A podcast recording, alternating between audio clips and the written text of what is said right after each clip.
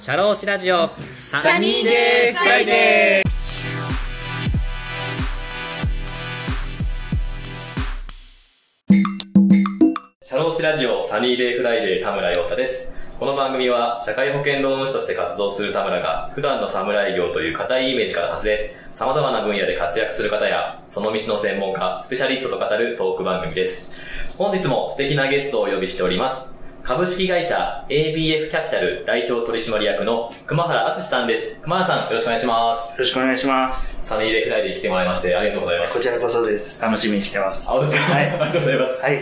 熊原さんはですね、お客さんとして、あの、労務のお手伝いをさせていただいておりまして、熊原さんの方で、いろいろ会社2社経営されてますよね。はい。はい。で、経営されてて、もういろいろと、まあ、ご経験も積まれている中で、いろいろこう、勉強させていただいております。私と違って、とても落ち着いていらっしゃってて、物腰すごい柔らかい方だなと思ってて、はい、ありがとうございます。ですごくお聞きすると、私と同い年で、ということで、僕と違ってもいろいろ経営者もとして勉強したいことがいっぱいあって、ちょっとあの、法人化のまあ経緯だったりとか、うんあのご経歴もすごいたくさんもう海外経験も豊富でいらっしゃるので、ちょっといろいろどんなことをちょっとあって法人化になったのかとか、それもお聞きしたいのと、また今の事業内容とか、まあ、コロナ禍でいろいろあると思うんですけど、そこら辺だとどんな感じでやられてるのかとか、それをちょっと深掘りしていきたいなとわかりました。思ってます。はい。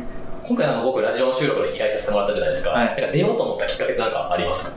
いや、なんかこう、自分のことを、こう、なんだろう、聞かれて整理して話をすると、なんか自分の中でもこう、どんどんどんどんこう、確固たる自分が固まっていく感じがあるので、人に話すのがすごい好きなので、話すそう。そういう意味でも、あの、おはい話できる機会があれあるのは素晴らしい、はいあの、僕としてもありがたいなと思ってますんで。本当ですか、はい。結構あれですか人に話すっていうのはなんかこうセミナーとか、なんかいや例えば、やっぱりわ我々、その、ファンド事業なので、投資家の方々に自分たちのファンドとはこういうファンドだと、あと僕はこういう人間ですってお話しする機会非常に多くて、でそうお話をする中で、やっぱりこう、なんだろう、自分って、ああ、こうなんだっていうのをこう改めてどんどん自分が固まっていくというか、そういう感じ覚をすごい味わっているので、まあ、お話しするのは本当にすごい好きです。ああ、伝えながら自分自身もそうです、そう。です。なっていく。アウトプットしないとなかなかこう、自分というものを見つめ直すきっかけってなかなかないので、ああ、本当にありがたいです。ね。あ、本当に。質問したいんですけど、はい。その熊原さん自身はい。がお客さんに話すときにこう工夫してることっですか？ああ、でもやっはぱ、基本的には、そはい。の一つのストーリーに沿って自分の人生を生き生きてたり、はあとその今の事業がそこに、そうなんだろう、やっぱ一つのストーリーに沿っているかどうかっていうところをすごい僕は重視しますし、人の話をお伺いするときも、この人はじゃあどういうストーリーで軸で生きてきたんだろうとか、そういうことを考えるのが好きはい。そのストーリーってどういうイメージですか具体的に。例えば僕であれば、やっぱはいり最終的にはその、はなんか才能がある人たちを、まあ、救うというか、まあ、そういう人たちの支えになりたいっていうのが根本の軸にあって、で、その軸はじゃあなんでどういう経緯で生まれてきたのか、で、そういう軸だからなんで今の事業なのかみたいなところが一本線で説明できるっていうところが僕は非常に大事にしてるところではあります。ああ、はい。なるほど。じゃあ結構質問とかもそうやってストーリーになるように、こう、はい。心がけたりしてるんですそうね。投げかけるときも。基本的にやっぱストーリー、あこの人はじゃあどういうストーリーで生きてるんだろうとか、そういうのを話しながら探るのが結構楽しいですね。あはい。投資家の方々とお話しするときも。で僕はもう、僕はもう一本筋があるので、はあそれをいかにこう伝えられるかっていうことを重視してこういつも喋ってます。はあ、なるほど。はいじゃあ僕もインタビューしながら、あぜひ自分がどうやってストーリーよく話せるかみたいな、勉強させていただきたくて。ありがとうございます。はい。はいあ、わかりました。ありがとうございます。はいじゃあ、それではちょっと熊原さんを私から簡単にご紹介させてもらいます。幼少期をオーストラリアとシンガポールでお過ごしになられ、その後、東京大学医学部物理学科に進学され、東京大学大学院の医学系研究科物理学専攻でも学ばれました。で、宇宙航空研究開発機構の JAXA でも宇宙物理学を学ばれました。で、その後新卒で、えーボストンコンサルティンググループに入社され、メーカー、ファンド、製薬、通信会社などの戦略策定やシステム構築等も担当されました。その後、株式会社アドバンテージパートナーズでは、外食、人材派遣、製薬会社、各種メーカーの投資検討や投資実行サポートを行い、投資先での中長期戦略策定や人材採用、営業戦略策定など、ハンズオンで幅広くご担当されました。そして昨年2020年6月に、えーボストンコンサルティンググループ時代のメンバーと一緒に株式会社 ABF キャピタルを設立されました。で経営のプロフェッショナルが職人に新たな可能性をというビジョンをもとに、料理、医療、研究等の職人の技術力が光る有力な投資先の発掘や、投資後の事業、財務、法務のあらゆる面からサポートを行い、日本の才能を社会に解き放つべく、ビジネスに不可欠な経営戦略、ファイナンス、データのすべてをワンストップでサポートする事業を中心に活動されています。また、熊原さんは熱狂的なワイン愛好家としての一面もあるということで、いや、もう、あの、ありがとうございます。ワインはもう、好はきすぎて、ワインのために生きてると言っても過言ではないかもしれないぐらい、はいワインが好きで、飲まない日は、まあ、ここ、い。は本当に1年以上多分の、ワインを飲まなかった日はないかもしれない。い。は365日ずっとい。。絶対ワインを飲みますね。え、そのワイン飲み始めたきっかけって何かあるんですか？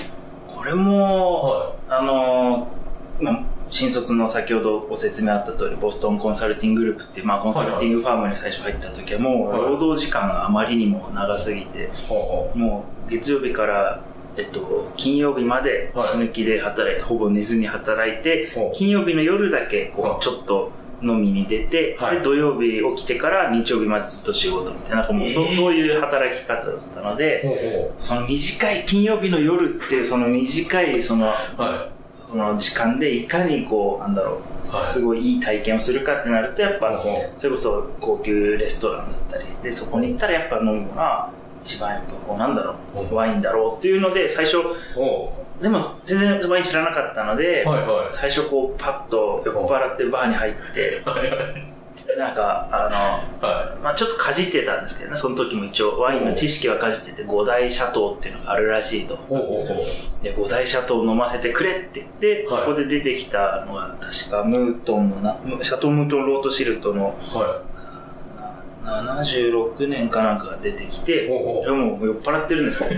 一口飲んでこう衝撃を受けう。て、ほこんな美味しいしう。、はでも美味しいけど、これがなんで美味しいか僕は説明できないっていうふうに思っい。て、そこからこう、面白いっていう観点で、ワインって何なんなんだろうこの匂いとか、この香りとか。この味とかってどうみんな説明してどう理解すればいいんだっていうなんか知的好奇心からそこからワインにバッとハマってへでそこからその金曜日の夜の短い時間をそれに使うっていうー。毎週こう、毎週飲みに行って。はいやっぱでもサラリーマンしてた頃ははいさすがに毎日飲み会ってわけにはいかず夜もずっと仕事だったのではいはいはですけどこう独立してからはまあやっぱその先ほどもちらっとご説明あった通りそい。の、はい。飲食の方、料理の領域での投資をする中で、やっぱりいろんなお店に行くことが必要になってくるので、そはあはこでいろんなお店に行って、あはい。ワインを必ず頼んでみたいな風な生活を今は本当に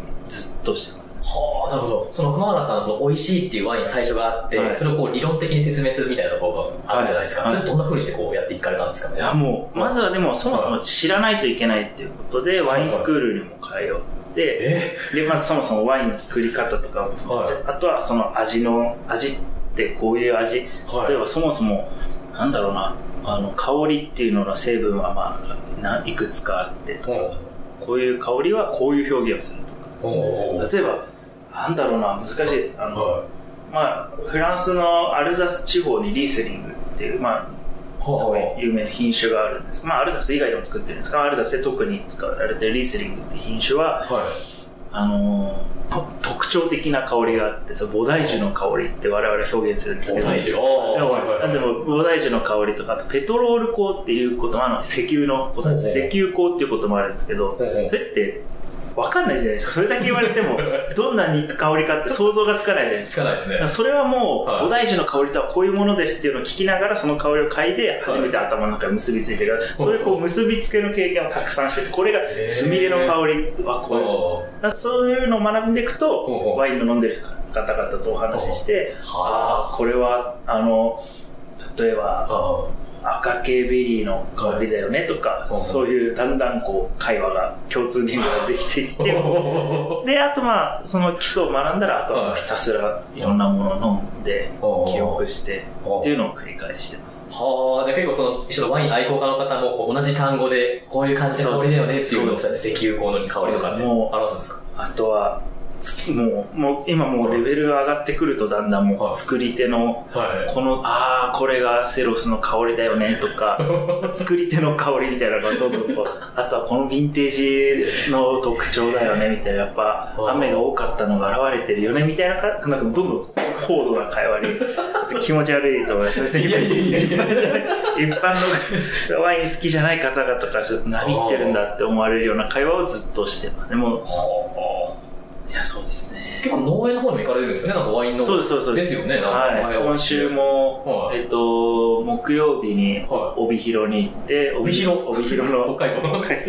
ワイナリーを見てきますし、ー本当に、あの、ブドウは、ななんだろうな、もう、終わりなき旅っていう感じですね、あ。ワインは。飲むのも、いつか作る方もやってみたいですし、そういうのも含めて、あの、終わりなき旅ですね。あ、じゃあワイン作る方もやっぱ夢として今こう。そうです動いてるんですか？家家のベランダでピノノワールっていう品種を育ててますね。そうなんですかこれももどうですか？う、いや、なかなかこう、はブドウ育てるのって難しいなって感じますね。い。今でまず育てられるんですか？ブドウって。あ、ブドウ、そうです。ブドウが、どんな環境でも育つからこそ世界中で多分、ワインが飲まれるようになったんだと思うんですね。ブドウ自体がやっぱ強いから強い生命なのですごい。だからこそ、は例えば、これも、これワインの話ばっかりになっちゃう。もともとワインって、あの、キリスト教と共にこう広まっていったんですけど宣教師たちがはい、もう本当に荒れ果てた田舎の地域に行って、布教活動すると。でも、布教活動するけどお金は稼がなきゃいけないっていうので作り始めたのがやっぱブドウなんです。どんな、ブドウっていうのは荒れ果てた土地であればあるほど美味しく育つんです。なんでかっていうと、あの、そもそもの根本の生命体として、はいあの、荒れ果てた土地ってすごい嫌じゃないですか。いや、そうですね。だから嫌だからはい別の土地に行きたいってブドウは思うので、はえっと、実を甘くして鳥に食べさせて遠くまで運ばせるように実を甘くするんです、本能的に。だから、ブドウは荒れ果てた土地であればあるほど、やっぱりすごい、い。なんか水はけの良さが大事っていうのは、はい。要は逆に言えばブドウにとってみれば過酷な環境ではあるんですね。水がないかなかあ、そうそうです定着しないんで。そういう激烈な環境を無理やり作ることが、実はブドウにとっては大事。だ。なんで荒れ果てた土地でも育つっていうのがブドウのへ面白い特徴ですね。だからどこでも育つんですね、本当に。あー。ってことは世界中でもやっぱ育て世界中どこでも育てるんで、おあの、ワインは広まっていって、で、ワインとともにキリスト教が広まっていったっていうふうに、あの、やっぱ歴史上の話でもありますね。あ、それがきっかけなんですね。そうですねじゃ。あ大変ですね、そのブドウが世界中にあるから、それを美味しいワインってどこにもなかったそうなんですよ。イタリアとか、まあもちろん新、旧世界と新世界っていう二つの大体大きくある。旧世界は、例えば、おあの、フランス、はえっと、イタリア、スペイン、い。はい。ここぐらいがまあ、旧世界。うんで新世界はアメリカとか、おニュージーランド、オーストラリアとか、そういうところがし新世界というか、日本も新世界に該当する。それ新しく、あそうですまだ栽培が新しいことそうです。あでもそういうのまで含めると、はいもう本当に終わりなき旅です。飲みきれないですね、生きてる間。そうですか。やええこのなんか、はあの、寿命ある限りワインを飲み続けようとは思ってますね。この趣味終わらないですい。ね。あ、終わらないですか？うん。人生100年。100年ずっと飲み続けないと、もうもったいないですね。360円飲んでますもんね。300いや、そうですね。はうーん、本当面白いですね。ワインのレそのことを知れば知るほどやっぱ面白いですね。い。はあ。リスナーさんよ、熊原さんのワイン愛好家っていうのが多分すごい まだもう、この回だけやりたいですね、まだいやワインだけずっと喋れますね。はい。また来てください、ワインあり愛好家がとうございます。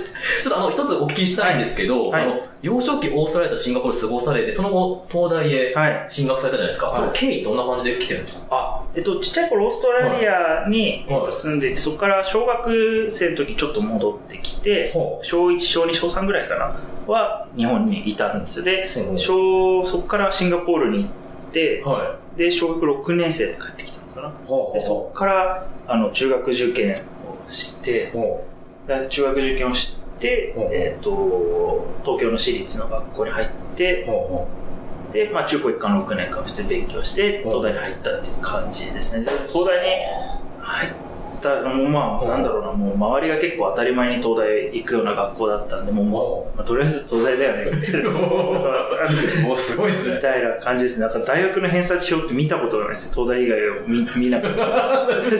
周りの友人が見てそれだから。あそうですすごいなまあ東大の偏差値とかも知らないんですね。だからなんかそう、い世の中の一般的なこう大学ランクみたいなものはなんかあんまり分からず、はい生きてましたね。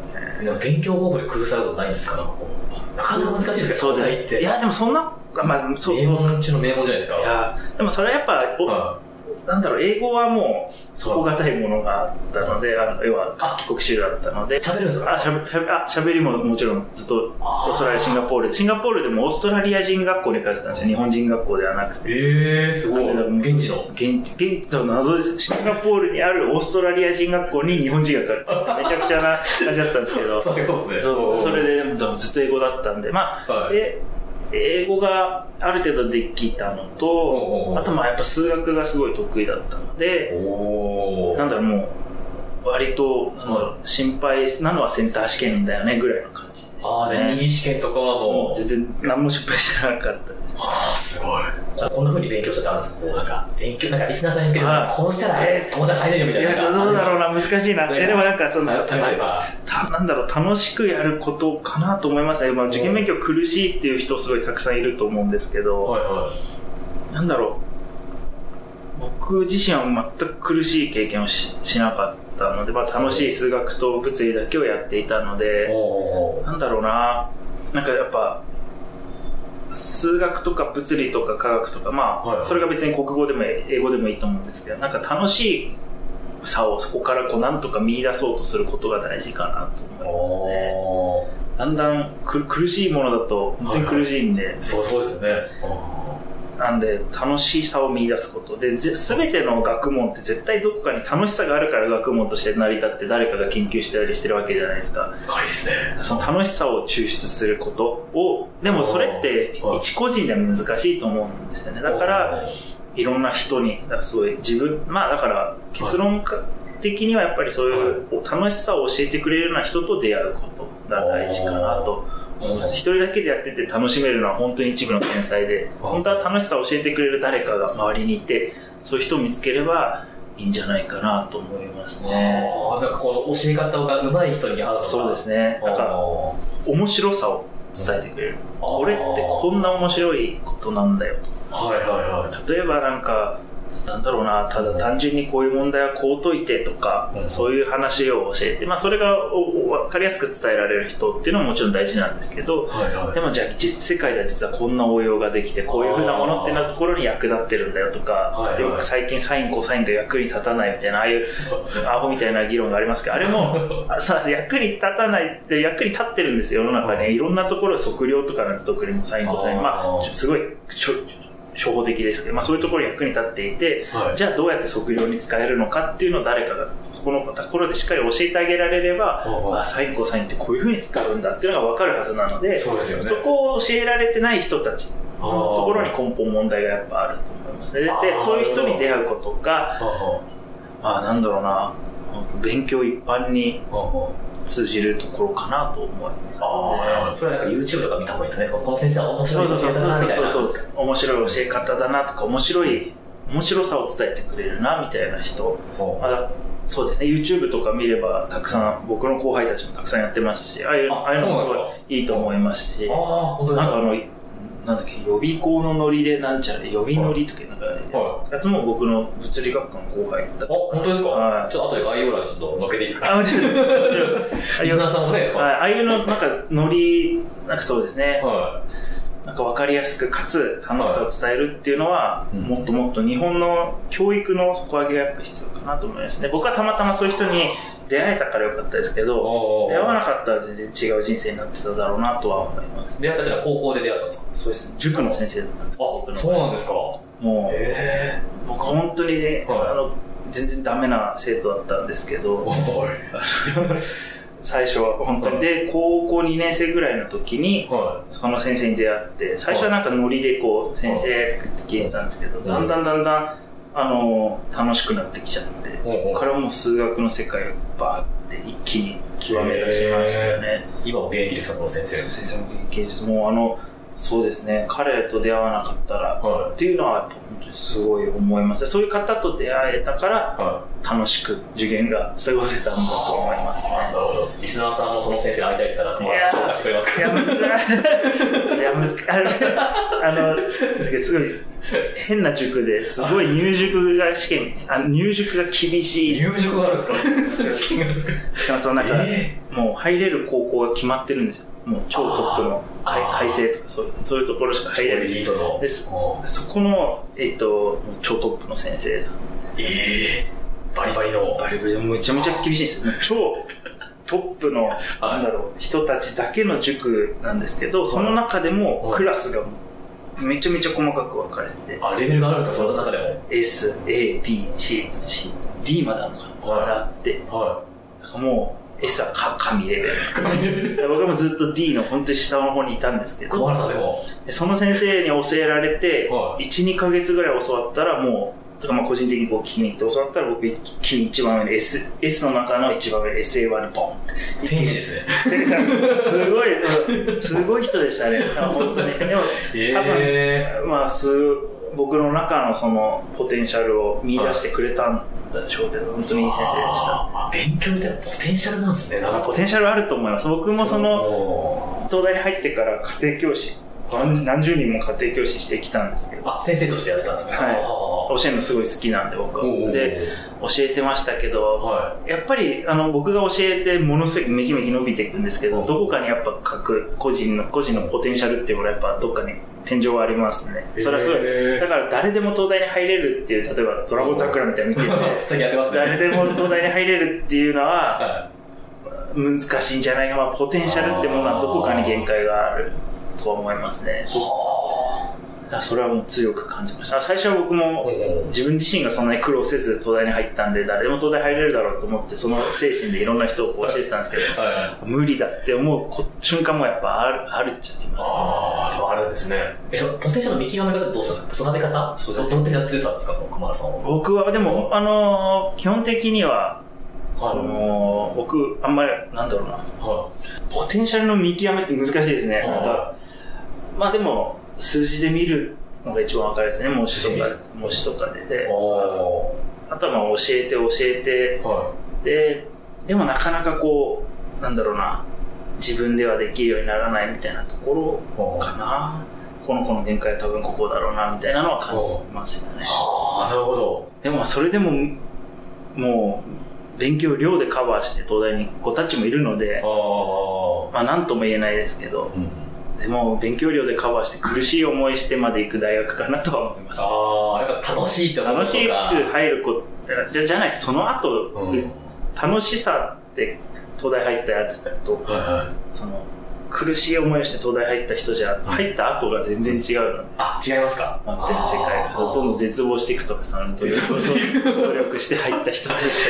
まあ、だからあるんですね、それね。あります。ヒエラルキー。ヒエラルキーじゃないですけど、もう会った瞬間に、あ、こいつは天才、天才というかその楽しみで入ってきた方だなとか。わかるので、こう、ガツガツ勉強したのかなとか。そうです、そうです。あやっぱガガリガリやってた系はみんなもう100%絶望します。あ。マジですか。なるほど。ありがとうございまいやいやす。東大ではどんなこと勉強されたんですか？理学部物理学科でどんなことを研究されたんですか？えっと、はい理学物理学科はいで僕はその宇宙を専門にあのやっていたんですけれども、ほあの大体まあ3つに分かれていて、はい。物理学科って素粒子に行く人、あのヒッグス粒子とかああいう、素粒子素粒子。に行く人、もしくは、えっと、物性物理って超伝導とかそういう世界、はい。ちっちゃい世界を見に行く人あと宇宙。まあ大体この3つに分かれるんですけど、僕はその中で宇宙を選んで宇宙に行きました、ね。そのきっかけは何かあったんですか？いやーまあ、は本当はいいろいろあるんですけど、ほえっと、宇宙選んだきっかけ、まあ単純にはい。宇宙が一番なんだろう、ワクワクするというか面白いなって思うところがあったっていうのがまあ一つ大きいですね。アマゾンの社長もね、なんか宇宙そうですね。僕もあの死ぬまでに宇宙行きたいなっていうのは、それで絶対死ぬまでの目標としてあるぐらい、やっぱ宇宙は今でも強い憧れが、おありますね。あ、うん。うん漠然とした、でも確かに最初ぶ宇宙選んだ時には、はなんでって言われると難しいですい。ね。おー憧れというか、憧れ魅力が。魅力がやっぱりあったので、宇宙を選びましたね。ほうほうほもう本当に、まあ、いくつか他にも理由はあるんですけど、例えば、あの、うはい。まあ、物理学科に入るまでそれこそさっきの話じゃないですけど、僕はこう、ある意味こう自分がある程度できる人間だと思って生きてきたんですけど、物理に入って僕絶対なんはかひっくり返っても勝てないなって思うような人たちがなんか2、はい。3人こうやっぱいて、で天才たちが。で、そういう人たちが、はい。そのさっき言った素粒子と物性に行ったので、じゃあもう宇宙しかねえな。天才が言ってないところに。そう。へ同じとこ行くとしんどい思いをする。え、どんなところが天才だったんですか？その、もう思いつかな勝てない天才ってやつなんひっくり返っても思いつかないようなことうんをさらっとお思いついたり、面白かったですね。なんか、あの本当にか勝てないって思いました。ー桑原さん勝てないって存在いるんですね、こう。えー、本当にすごい、すごい奴らでしたね。ああ、なるほど。で、はい JAXA でもこう勉強されてということで、はい。どどんな感じでその卒業まではされてたんですか？勉強、研究というか、そうですね、研究対象領域で言うと、はいはい。えっと、JAXA で最初の方はこう、えっと、まあ、ほ宇宙って、はい。まあ、どうやって宇宙を見るかっていうと、まあ、基本的には光を使って光で見見見るんですけど、はい。その宇宙を見るときのその光の波長帯っていうのがあって、は例えばエネルギーの低い光うん。なのか、この目に見える光、可視光領域なのか、どんどんエネルギーが上がっていくと、はいまあ、X 線の領域になって。で、最後一番エネルギーが高いのがガンマ線って呼ばれるどんどんエネルギー帯によって全然物理が違うんですよ。可視光領域の宇宙をやってる人もいるし、X 線領域の宇宙をやってる人もいたり、でも、もでもな、なんでそう分かれてるかっていうと、ね。そ測定方法が全然違うからなんですよね。ほうほあのー例えば X 線ってはい。レントゲンのとかああいうのに使いますけど、はあいろんなものを通り抜けてしまうのい。で、通り抜けるっていう性質があるものを普通にこう測定しようと思うと通り抜けていっちゃうじゃないですね。だから、その、あのーそうやってこう、なんだろうな、測定の仕方が本当にエネルギーがちょっと違うと全然変わってくるんですよ。だから、もう全然違う物理学がそれぞれであるんです。全部の光を測定するっていうものは存在しないんですよ。このエネルギーの世界ならわかる。目に見える光ならわかるっていうふうにちょっとずつ分かれてるんです。それによって宇宙見える世界が違うんです違うんです。宇宙でも例えばものすごいでかいブラックホールとか、そういうような物理現象だと、やっぱガンマ線とかの領域で一番エネルギー高い領域になってくるんですけど、ガンマ線エネルギーが高い分、はい本当に何でも取り抜けちゃうので、なあかなか測定が難しい。で、僕はそのガンマ線の領域をやってたんで。そうそうそう。あ宇宙分野の結構あるんですね、そうです。だから、波長帯はっていう会話をするんですよ。まあちょっと そう、なんか、本当にあの、気持ち悪い話ですけど、宇宙専門にしてる方だったら、どこの光を見てたんですかみたいなので、大体つ通じ合いますね。そこから入ったら、ああ、この人分かってるなるほど、なるるほど。ということになります。なるほど宇宙専門としてたら、必ず波長帯が違います。でも、もしくは、本当に別の領域に行く、行くと、例えば、もっと重力波とか、そういう領域も実はまたこの重力波。光以外で宇宙を見るっていう方法があって重力波っていうものをの領域も、まあ、い一部今はそう盛り上がってます。へえ、あ、そうなんですなんか。か宇宙、ごめんなさい、宇宙の話ばっかりになっちゃう。宇宙って文系なんで分かんない。あ宇宙って最初まあできたのはこう、はでこう最初ある程度の大きさにできて、はで、えっと、そこからこう、中ではものすごい最初は、プラズマ状態まあだから、うにゃうにゃうにゃってこう、プラズマがすごい充満してる宇宙で、光が、まあ、通れなかったんです。だから真っ暗な宇宙だったんです、昔は。もう光が、あ、なるほど。プ。ラズマによって光が止められちゃって、はい。光がそもそも動けないっていう宇宙がずっと続いていたので、でそこからある程度大きさになって、どんどんそのプラズマの密度が減ってって、うんある程度光が通れるようになったタイミングが、それが宇宙の晴れ上がりと呼ばれるタイミングなんですけど、そこの領域からは光がこう宇宙中にこうバーって散っていったので、光を使った宇宙論っていうのはそ、そこまでの昔だったら見ることができる。その頃に出た光を今測定したりして。なので、宇宙っていうのはその光の、あ宇宙の晴れ上がり以降の宇宙はこの光の領域で分析ができるんですけど、分類かの光がなかった暗黒の、その、プラズマ時代プラズマのその時代は、の宇宙は見ることができなくて、で、見ることができないってことは宇宙がなんでできたかを解明することができないんです。でも、そこを解明できる可能性があるのは重力波のみなんですね。重力波っていうのはもう、その時代から漂ってたはずなんですよ。重力波っていうのは物の、この重力、例えば、簡単に言うと、太鼓の上に石を置いたら、ニョンってこう下がるじゃないですか。ああ、そうですね。へっこむじゃないですか。はい。あの、あれが重力です、ああ、はいはい。重さのこう、そうですね。な感じの。だから近くに物を置いたら、コロって転がって落ちていくじゃないですか。はい、そういうような、あの、周りを引き寄せるような雰囲気を作ってるのが重力なんです。重力ってそういうものなんです。地球も、ボーンってこう、大きい穴を作ってて、そこの周りにいる人間はそこにこう捉えられるっていう。そういうイメージで重力ってあるんですけど、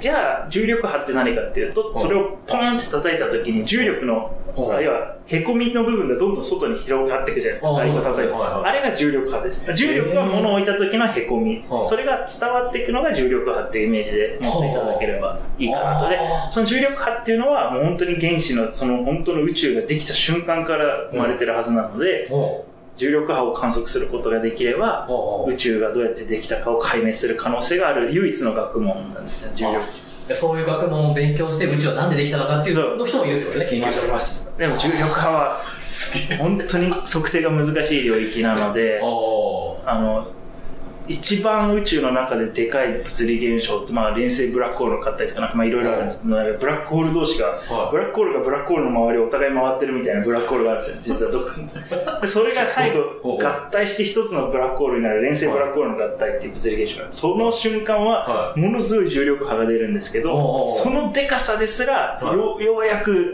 ちょっと測定できたかもぐらいの感じですね。それぐらいなんですか？だから、そんだけでかくても、測定がまだ、まあ、でき、まあ、できて、理論上できてるし、まあ、やったりできたのかな？で、るんですけど、その大きさなんで、もっともっとちっちゃい物理現象の測定はもうまだまだ。ああ、なるほど。先ですね。そう、玉川さん生きてる間に全部解明は無理、無理、無理ですか？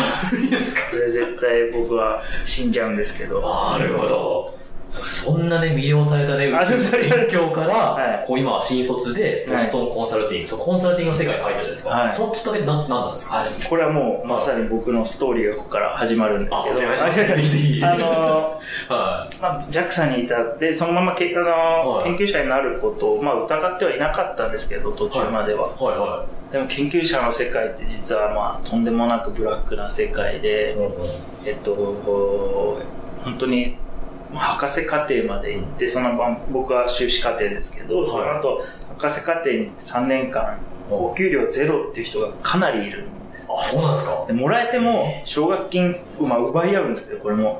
奪い合って、ようやく奨学金を勝ち取っても、月20万円なので、まあ、年収240万なんですね。年収専門的な勉強しても。ななんか、ここまで勉強という世界を突き詰めてきて、僕は本当にそういうすげえな、先ほど話したようなすごい研究を、すごい能力を持ってる人たちが、ここまで来て、結果、なんか、が待ってた世界が年収ゼロがほとんどで、まあ、もらえても240万円って信じられないなと思って。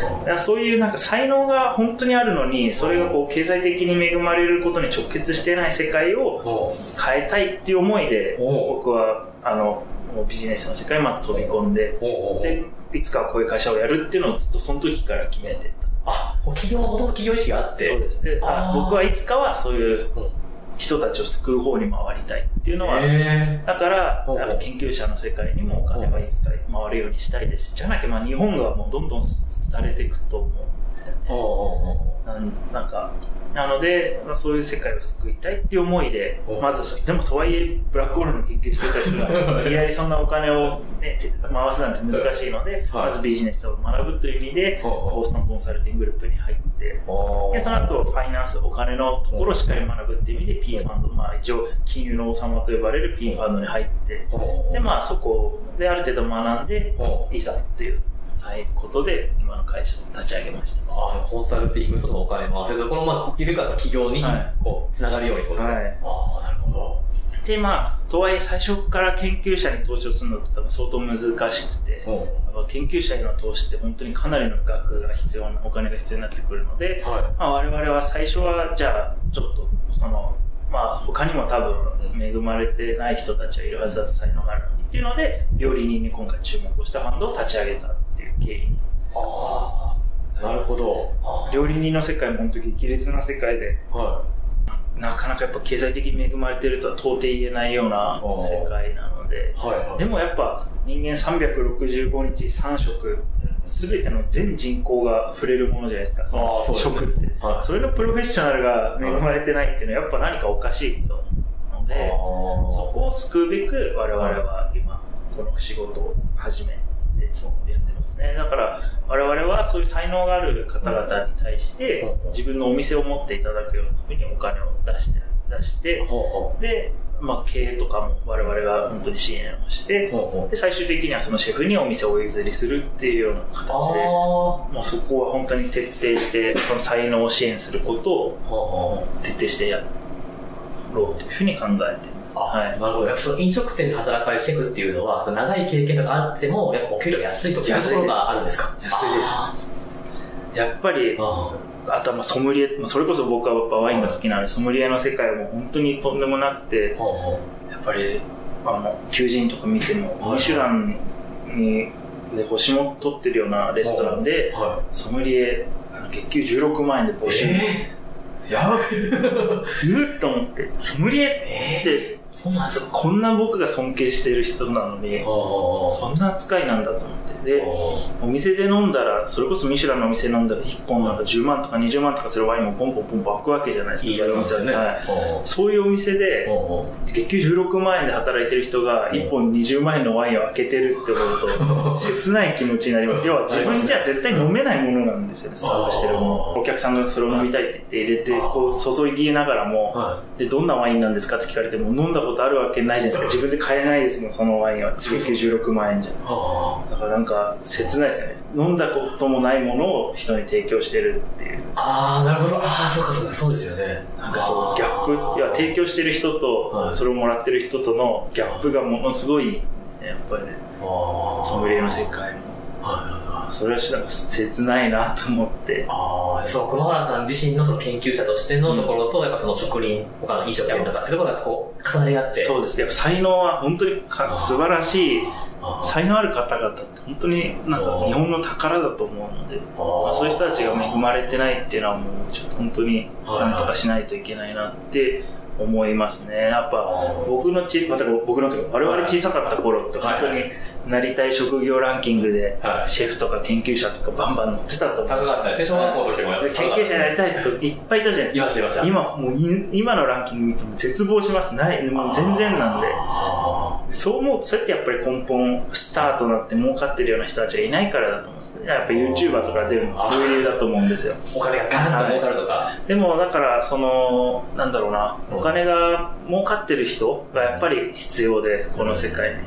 で、そういう人がいるから子供たちが憧れて、はい。次世代が育つっていうのが多分いい循環だと思うんですけど、はい。今のままだと研究者も料理人の世界もやっぱりなりたいって思う子供たちがどんどん減っていってまたじゃあそうするとどんどん枯渇していって。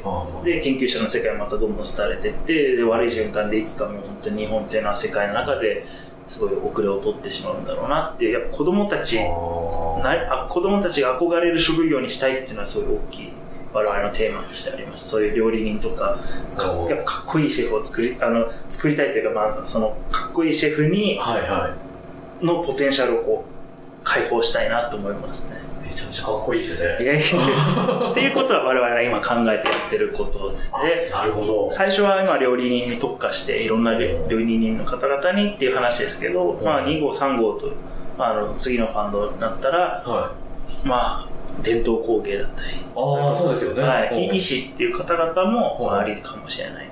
まあ医師はちょっと彼らが恵まれてないとは思え思えないんですけど、あお医者さんの方ですね。でまあ、とはいえやっぱ経営っていうところを言って我々にこう外注できるっていうのは多分彼らにとってはすごいメリットなのかなと思って、まあ医師は、医師はちょっと違う文脈なんですけれども、まあまあ、あのー素晴らしい才能を持ってるのに、うん。め恵まれてないという意味ではやっぱ伝統工芸とかは日本の守っていきたいなと思いますし、そういう我々のその経営の力とお金の力で、そういうバーってスケールさせてあげて、ああ稼げる伝統工芸の人が出てきたら、憧れでまたどんどん増えてくると思いますし、後継者が入ってきて。そうです、そうです。そそういう循環を作りたいって思って。ます。すごいビジョンですね。あ5年、50年後、100年後とか、未来のない日本をそうです。ね、作っていくようなお仕事されてますよね。あとはまあ、我々が例えばシェフにこう投資をして、で、お店を持ってもらってみたいになると、そうやってでも、限度があると思うんですけど、20人とか30人とかしか多分できないので、本当に、まあ年に4、5人ぐらいしか多分できないので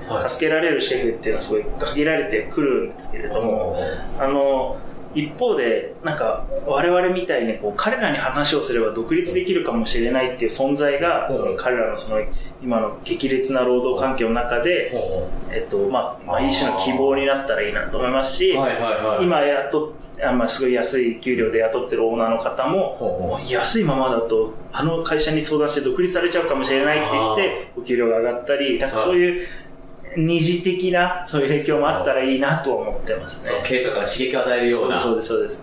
ABX さんに取られちゃうよみたいな。そうです。あだからまあ、あ多分、いつか悪者になることもあるとは思うんですよね。そのうちの職人を引き抜いたみたいなことになる可能性もある。まあ、それはそれでもう、そうなったとしたら、じゃあ悪者に取られないように、もっといい環境にしてくださいって思います。おーなるほど。そうですよね。はいあそれをこう強く言える立場でありそうです、ますそうです。もちろん、そんななんか引きき抜きとかで、そのなんかお店に対してこう、ああそういうことをするつもりは全くないんですけど、まあ、いつか思われる可能性もあるなと思いますし、まあ、そうなったら、そうなったで、みんなのもっと環境が良くなればいいなと思います。ああ、なるほど。もう一個質問したいんですけど、はいそういうあの研究者とか、その飲食店のシェフとかっていうのを発掘していくじゃないですか。はどんな風にして御社を発掘していくんですか？それも、まあ、まあ、今、料理人の発掘は完全にこう、人伝いでやってええおー。どんな感じで。ああ。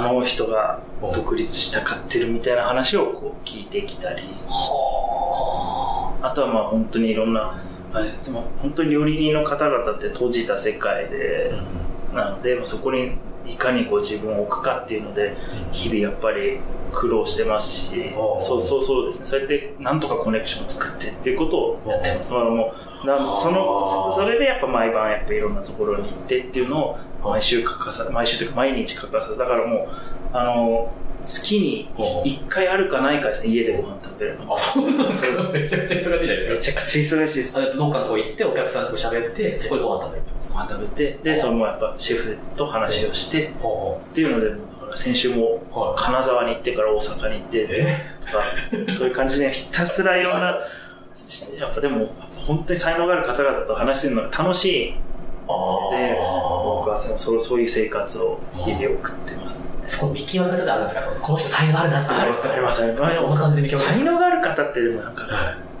わわかわかりますね、なんか喋ってるだけで。なんかだんだんだん分かってくるようになりました。あこの人はすごい上に行くなっていう人もあできましたね、最近ようやく。あ。それはなんかどんな感じですか？姿勢ですか？その話しぶりですかそうですね。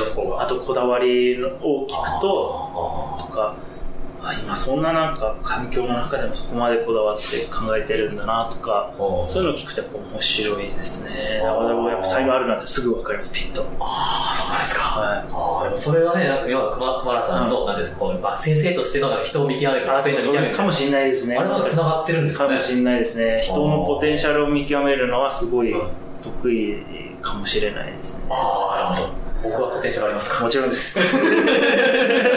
もちろんです。いララジオ向きじゃないですか。やいや、もちろんです。ありがとうございます。は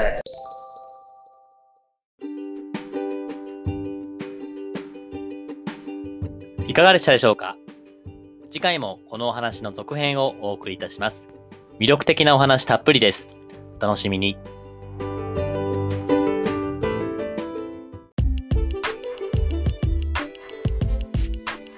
社労士ラジオ Sunny Day Friday DJ の田村陽太でした。